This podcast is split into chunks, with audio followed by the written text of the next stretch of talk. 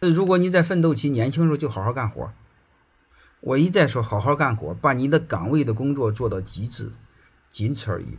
大道至简，大道至简的东西我们往往做不到，坚持不下来。其实我想说，坚持是需要智慧的。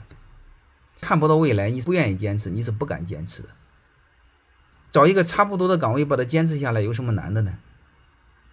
工作它就非常简单嘛。你看，你在一个岗位上做到优秀，就和我对话的那个女孩子，我的小徒弟，然后她跟着我做运营，运营做得好，我就让她带个小团队。你会发现，我们所有的未来都取决于你把现状做好，叫骑马找马。为自己下一步的发展争取更大的空间，它不就是这么个逻辑吗？欢迎大家的收听，可以联系助理加入马老师学习交流群：幺五六五零二二二零九零。